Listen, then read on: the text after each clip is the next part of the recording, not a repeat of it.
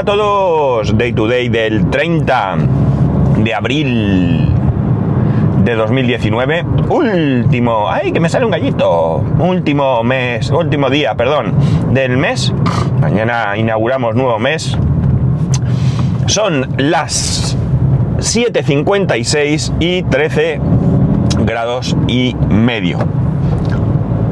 Eh, bueno, un día semi despejado, unas pocas nubes.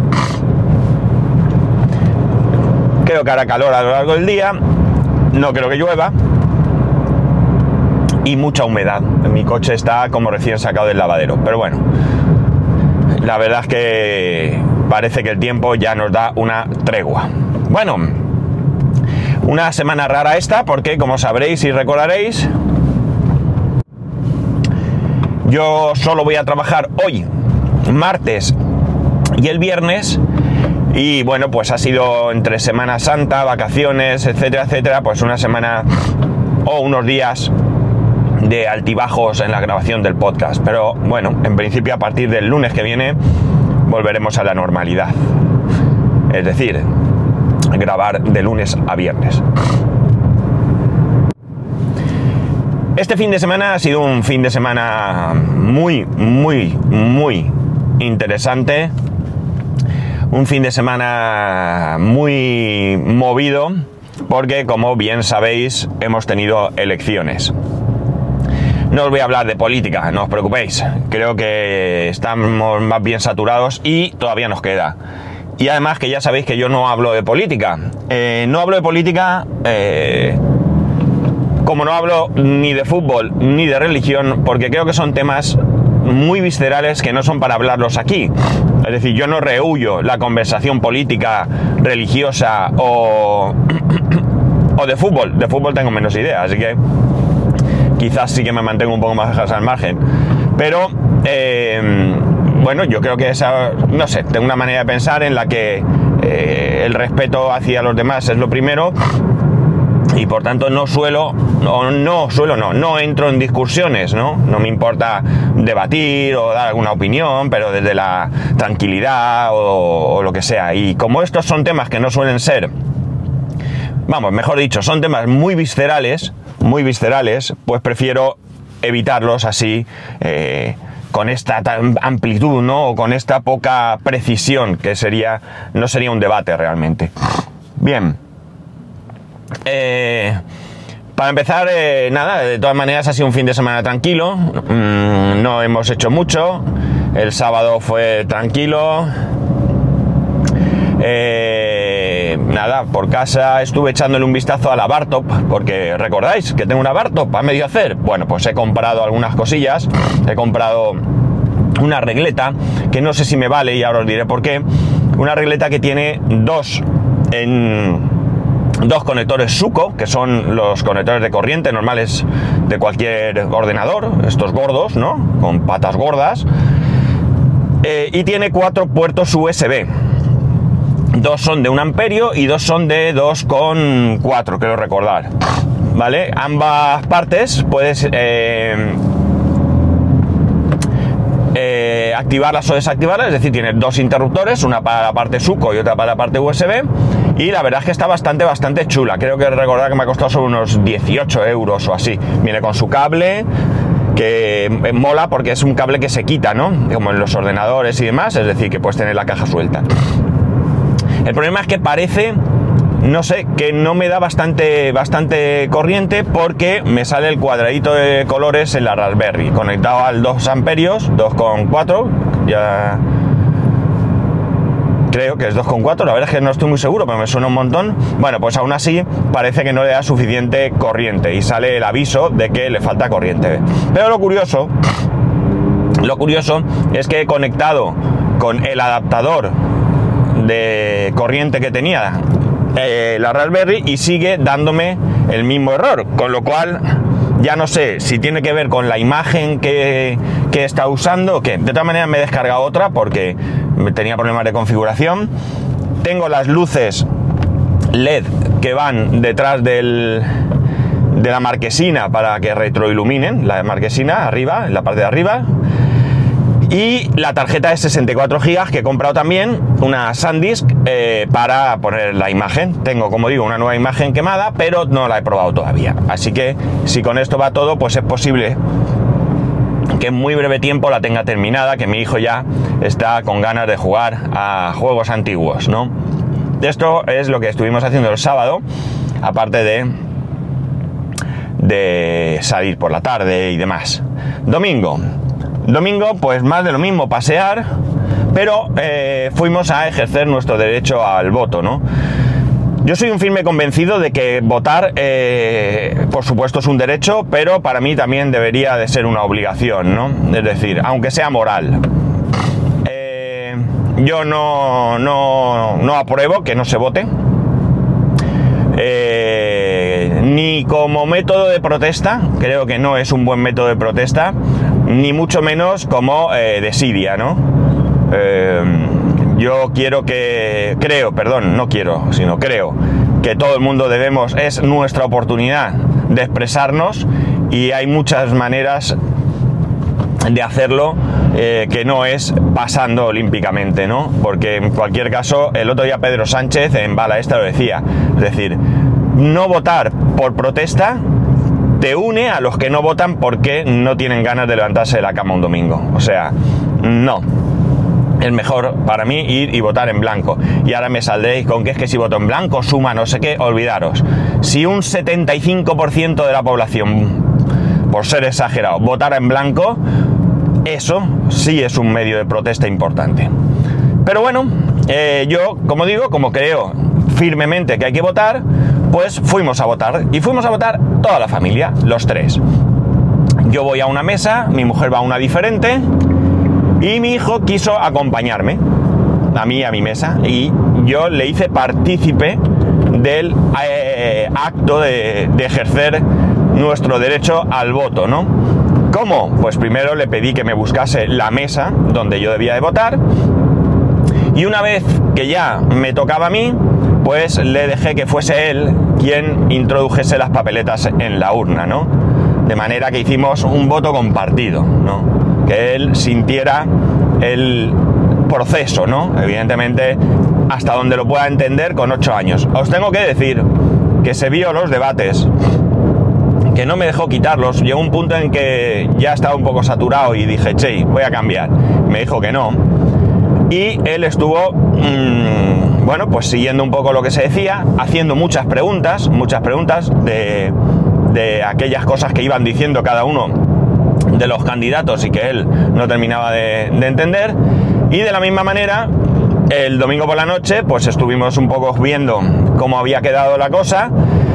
También quiso verlo y también fue preguntando un poco eh, sobre diferentes cosas, ¿no? Eh, pues cómo, mm, cómo los por qué se daban esos resultados, de qué manera, bueno, un poco de curiosidad que sentía con respecto a todo el proceso, con lo cual yo creo que he cumplido mi objetivo, que es educar a mi hijo eh, para que, llegado el momento, vote. ¿A quién? A quien él considere. También ahora me queda eh, ya ha empezado, pero es muy pronto, pero me queda el que entienda que debe de votar con convicción, que debe de saber qué va a, o qué va a intentar hacer, o qué va a prometer cada uno, luego hagan o no lo hagan, pero debe de analizar qué es lo que en cada momento él puede pensar que sea mejor para nosotros, para el país y, bueno, pues principalmente para nosotros los ciudadanos, ¿no? Así que eh, ya está. A mí me gustaría, es la única cosa, aunque no es ideología política, pero la única cosa política que voy a, me vais a permitir añadir, es que a mí me gustaría que una vez que ya se ha terminado, la elección, una vez que ya hay unos resultados, pues que se pusieran a trabajar seriamente. En este país creo que nos queda mucho, mucho por aprender todavía en este aspecto para... Eh, para beneficio de todos. Pero tenemos un gravísimo problema y es que de aquí a un mes aproximadamente, no sé ahora mismo realmente exactamente el día, pero tenemos otras elecciones. Tenemos las elecciones municipales y europeas. Con lo cual, los candidatos pese a haber pasado ya unas elecciones, siguen en modo campaña electoral. Y además lo hacen con la presión de los resultados que han obtenido. Y esto pues mm, no va a permitir que en las próximas semanas se eh, configure, creo yo, y ojalá me equivoque, un, un, gobierno y un gobierno pensado con la cabeza y no con eh, visión electoral, ¿no? Porque veréis, yo tengo un convencimiento y es que eh, vote a quien yo vote.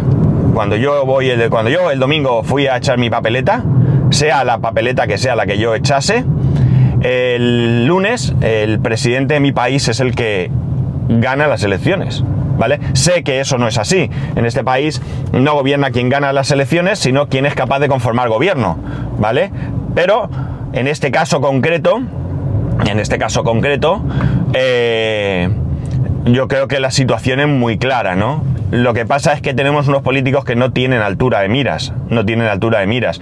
Y somos una sociedad, la sociedad española, que yo creo que votamos más con el corazón que con la cabeza. Y eso no nos beneficia absolutamente nada, no nos beneficia absolutamente nada, ¿no? Eh, para mí hay una situación muy clara ahora, como tan clara es ahora como lo fue en la anterior legislatura. Es decir, ¿quién debe gobernar? Está claro, ¿no? Yo creo que Pedro Sánchez ha obtenido unos resultados muy superiores a cualquier otro partido. Ya sé, insisto, en que mediante alianzas políticas podría no ser él y ser la oposición. En este caso no se dan las circunstancias, pero podrían darse. En este caso, como digo, no se dan, pero yo creo que ha, eh, ha ganado con rotundidad. Ha ganado con rotundidad y por tanto yo creo que debería de gobernar. Es más, debería de gobernar sin más, sin pactos y sin ningún tipo de oposición.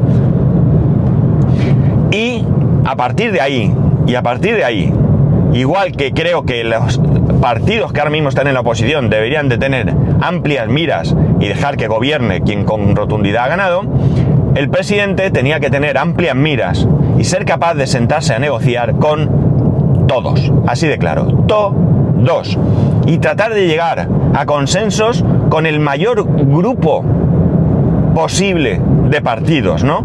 O sea, si ahora, por ejemplo, eh, se habla mucho de la posible, el posible pacto PSOE Ciudadanos, eh, entre ellos dos pudieran sacar adelante todas las leyes, pueden sacar adelante todas las leyes, para mí estaría muy bien que en la firma, en el sí a esas leyes, estuviesen el resto de partidos, o, como digo, el mayor número de partidos posibles, ¿no? Y para esto lo que hay que hacer es sentarse a negociar. Y esto es lo que creo que realmente que es bueno para todos nosotros, ¿no? Que no todos los partidos son malos, no todos los partidos son buenos, no todas las ideas son malas, no todas las ideas son buenas. Si entre todos son capaces de llegar a, a unos puntos donde los mayores beneficiados seamos los ciudadanos, eso, señores, sería una gran, gran democracia. Y es a lo que yo aspiro, ¿no? Yo aspiro a que se pongan de acuerdo, ¿no? A que en campaña está muy bien echarse en cara las cosas, me harta que todo lo que se echa en todo lo que se hace sea echar en cara eh, todo y, y, que las propuestas que las tienen y que están ahí, porque ahí están sus programas, queden en segundo plano. Para mí lo más importante es ese plano. Evidentemente, evidentemente, hay cosas que jamás se pueden consentir. ¿eh? Y la corrupción es una de ellas. Y si se ha metido la pata, pues amigos, habrá que habrá que, que limpiar la casa, ¿no? Y bien limpita, ¿eh? Que no haya duda, que no haya duda. Pero bueno, no quiero enrollarme con esto, es decir, ya digo, yo aquí no estoy en ningún momento hablando de ideología. ¿eh? Eh, si estas eh, elecciones hubiesen dado otro resultado con un partido eh, de otro signo, estaría diciendo exactamente lo mismo, exactamente lo mismo. Lo que estoy diciendo no está basado para nada en eh, pensamiento político como tal, o en mi ideología política si queréis, sino que está basado en lo que yo considero razón política, ¿no? Yo creo que llegar a acuerdos, yo ansío eh, el día, aunque quizá me muera y no lo vea, en el que en este país tengamos un gran pacto entre todos los partidos, si no todos, la inmensa mayoría, eh, grandes pactos, ¿no? Grandes pactos por, ¿por qué? Por la justicia, grandes pactos por la sanidad, grandes pactos por la educación, que no haya niños que están, que han estudiado, o chicos o chavales, que han estudiado con tres leyes educativas diferentes, ¿no? Que no eh, tengamos problemas para sacar medicamentos de una comunidad a otra. Eh, mm, y por supuesto que consigamos una justicia que esté libre de toda duda de su imparcialidad, ¿no? Eh, yo no voy a ser quien acuse a los jueces de ser parciales, políticamente hablando, pero evidentemente nos iría mucho mejor si tuviéramos una visión absolutamente imparcial, ¿no? Bueno, esto es lo que me quería deciros, me enrollo mucho. Insisto, no os toméis esto como, como un debate político ideológico, que cada uno debe de votar. Yo respeto a todo el mundo, respeto a todo el mundo. Es más, os voy a decir algo, respeto incluso a aquellos que votan a, ciertas opciones con las que jamás en la vida eh, bueno, que, no, creo que no deberían de existir. Y si alguno se molesta, eh, lo siento, pero mm, no creo en los extremismos. Yo creo en, en el diálogo, en la razón. Y bueno, pues hay ciertas cosas que desde luego a mí me chirrían y mucho, ¿no? Pero yo respeto a quien haya votado esa opción. Eh, va conmigo y ya está. Y bueno, cambiamos ya, venga, no me enrollo más, que estaremos hartos de política y como he dicho todavía nos queda como un mesecico más, ¿no? Ya veremos qué pasa. Lo único que sí que espero, ya para terminar, de todo corazón, es que quien ahora va a gobernar tenga la suficiente amplitud de miras como para gobernar para todos los españoles. Todos, absolutamente todos, todos. Que se, deje que se dejen de historias y que realmente eh, esperemos que eh, lo que se busque sea el bien común. Eh, a fin de cuentas, creo que lo que pido razonable, ¿no? Lo que pido es razonable, es que, que nuestra vida mejore, no, no hay más. El lunes, ¿qué hice el lunes? Bueno, el lunes llevé la moto a reparar. Os he dicho que tengo moto, ¿no? Seguramente lo habré dicho alguna vez. Tengo moto desde el año... ¿Qué diría yo? ¿Desde qué año tengo yo moto? 92. 92. Sí. Por ahí andaría. Desde el año 92. Cuando hablo de que tengo moto, me refiero a una moto de 6 y medio, ¿no? De 650 centímetros cúbicos. Cúbicos. Mi primera moto fue una Yamaha Teneré la compré de segunda mano. Eh, no tenía carnet de moto, para esa moto no, tenía para moto más pequeña y compré la moto antes que el carnet, antes de tener el carnet. Estuve con esa moto varios años, hasta el año 2000 creo que fue, si no me, no me equivoco, cuando ya me compré la que tengo ahora. La moto que tengo ahora la compré nueva, nueva a estrenar, ya veis, tiene 18 años o 19, realmente no recuerdo en qué mes la compré, tendría que mirar la documentación. Y, eh, ¿qué ocurre? Bueno, yo salía mucho con la moto, iba con la moto a todos lados, ¿no? Mm, cuando conocía a mi mujer, pues íbamos en moto a todos lados, ¿no?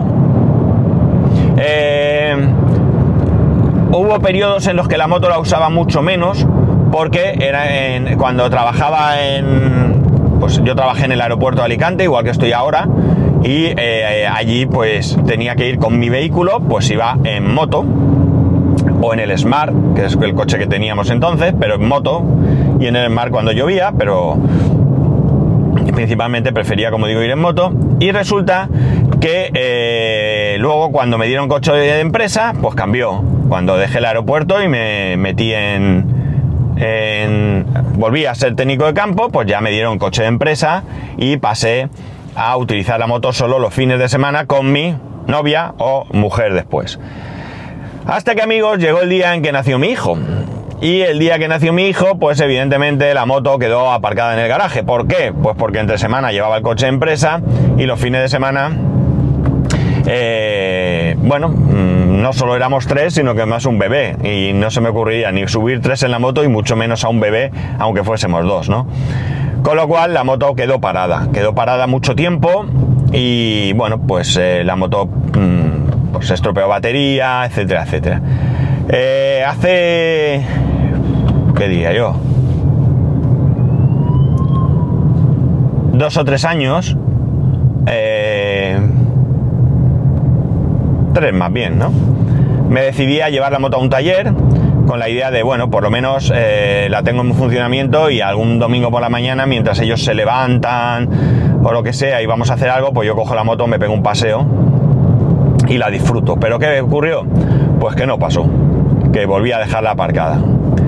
Eh, no hace mucho volví a coger el ansia de ponerla en marcha y me encontré con que eh, la batería estaba estropeada, compré una batería, la moto arrancó, pero amigos, perdía gasolina por el grifo.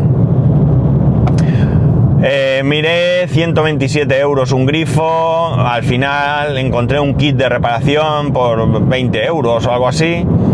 Eh, lo compré, cambié todo, lo puse en funcionamiento, pero no me arranca. Se nota que el carburador está eh, obstruido, está sucio, no va bien, algo no va bien. Ya meterme en esta reparación en medio de la calle, porque ahora mismo el parking es la calle, aunque está dentro de la urbanización, pero es la calle, que ahora os contaré una cosa que me, ha pasado también, pues no me veía. Así que ¿qué he hecho? Pues nada, he llevado la moto a un taller, un taller eh, conocido, y la llevé ayer con la grúa, llamé al seguro, la llevé, y bueno, pues ahí está, a ver qué me dicen. Dudo que me digan algo esta semana, porque tendría que ser hoy. Eh, allí me imagino que tendrán trabajo antes que el mío. Eh, yo hice algo que no se debe hacer, pero me gusta ser honesto.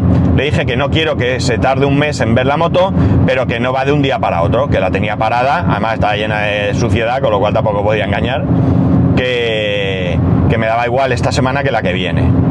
Entonces, pues es más que probable, recordemos que mañana es fiesta y en Alicante pasado también con lo cual puede ser que ya hasta la semana que viene no, no empiecen a, a verme la moto. Espero que la reparación no sea muy elevada porque me dijo que en ocasiones se ha encontrado con que el carburador se ha deformado, ha gripado y no hay más remedio que cambiarlo. Y claro, estamos hablando de una moto con muchos años que a ver dónde encuentras un carburador.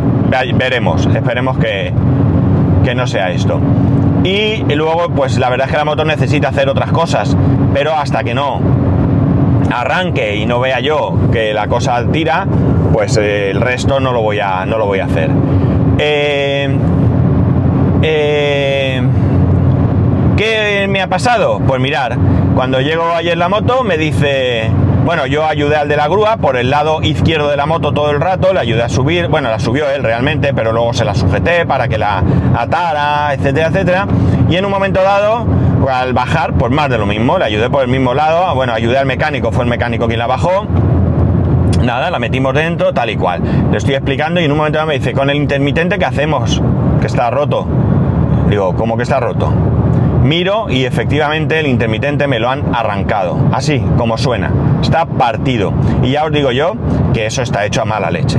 La moto no se ha caído, es más, aunque se cayese al suelo, no puede romperse el intermitente por la posición en la que se encuentra. Antes se habría abollado el depósito y, y otras partes, y eso me lo han partido a mala leche. Eso ha sido a mala fe, eso ha sido hacer daño, ¿no? Así que nada, le dije que no, que de momento no lo cambie, que se centre en arrancar la moto y luego veré si el intermitente se puede simplemente reparar de alguna manera o si no, pues habrá que tratar de buscar un intermitente porque evidentemente lo tengo que tener. Pero eh, hay que hay que esperar primero a ver qué ocurre con, con la moto, si arranca, si no arranca o qué ocurre. Y nada, a esperar a ver qué me dicen. A esperar a que me dicen. ¿Qué va a pasar? Pues espero que pase lo que tiene que pasar, ¿no? Y es que tengo algún amigo que tiene también moto. Eh, bueno, pues eh, poder salir, aunque sea los domingos por la mañana un ratito temprano, mientras la familia se prepara, son eh, amigos de los de, los que salimos de picnic los domingos y demás, pues eso, espero que podamos, ahora que viene buen tiempo, quedar a menudo, dar una vueltecita, aunque no sea excesivamente larga, por la provincia, eh, desayunar por ahí o almorzar y volver luego ya y vernos con la familia. Algunas veces pues eh, habremos quedado para irnos a, de picnic o a la playa y en otras ocasiones pues cada uno tendrá sus planes, pero bueno, por lo menos quitarme el mono de, la moto y, aprovecharla, que es una pena tener la moto así como la tengo, las cosas como son. Y bueno, nada más, mira que hablo, ¿eh? tengo más rollo, podría ser político, ¿no? Qué bueno. ¿Os imagináis a mí, en el debate? ¿Me habéis visto ahí en el debate ese? Yo uno de ellos ahí. ¿Por qué usted? ¿Por qué tal? Mira, una cosa del debate que me gustó, ¿no? Se lo decía a un amigo. Eh, hablando del tema visceral, ¿no? El tema visceral eh, es algo que nos afecta a nosotros, a nosotros, a los ciudadanos pie. Ellos no, yo creo que ellos entienden muy bien cuál es su papel. Y hubo un momento de, después del debate que me gustó bastante. Y fue cuando ya, una vez terminado el debate, se bajaron allí de los atriles, cada uno a lo suyo, estuvieron tal, y eh, las cámaras se enfocaban en un plano general, y se veía todo el mundo por allí hablando y tal. Y había una conversación que estaba eh, Pablo Casado, del PP, por si no sois de España y no seguís el tema, Pablo Iglesias, eh, de Unidas Podemos, y creo que la que estaba allí era la mujer de Pablo Casado, creo, ¿vale? Bueno, pues estaban allí charrando, pues como tres buenos amigos. Se les veía riendo, se les veía y tal. Es decir, que siendo dos personas que están en partidos que están diametralmente opuestos, eh, no tienen una confrontación personal. Evidentemente habrá algunos que se caigan bien y se caigan mal, como pasa en la vida, en nuestros trabajos, en nuestra familia incluso, ¿no? Pero ahí se notaba que ellos tenían una conversación, que ideológicamente estaban en, posiciones opuestas, pero que son capaces de tener una conversación. Pues eso, eso es lo que yo quiero a nivel político, que sean capaces de sentarse, negociar y sacar leyes que nos vengan bien a todos nosotros. Nada más. Ese es mi deseo para estos próximos cuatro años. Y bueno, lo dejo aquí. Ya sabéis, mañana no hay podcast, pasado tampoco hay podcast. Eh, el viernes, si no pasa nada, lo tendremos normal y corriente. Y eh, ya os contaré, como todos los años, Santa Faz. Ya sabéis que me encanta ir a Santa Faz, me gusta mucho ese, ese día y vos os lo vais a tener que tragar. Así que ya he hecho spoiler de lo que hablaré el viernes, si no es que, como digo, surge algún tema mucho más interesante. Ya sabéis dónde escribirme, eh, si no lo veráis en spascual.es barra contacto. Y eh, lo dicho, que nos escuchamos el viernes. Y que tengáis un buen día del trabajador, claro. Que como currantes que somos, pues bueno, tenemos un día ahí, aunque sea el año que se nos reconoce lo nuestro, ¿eh? Ale, chicos, nos oímos.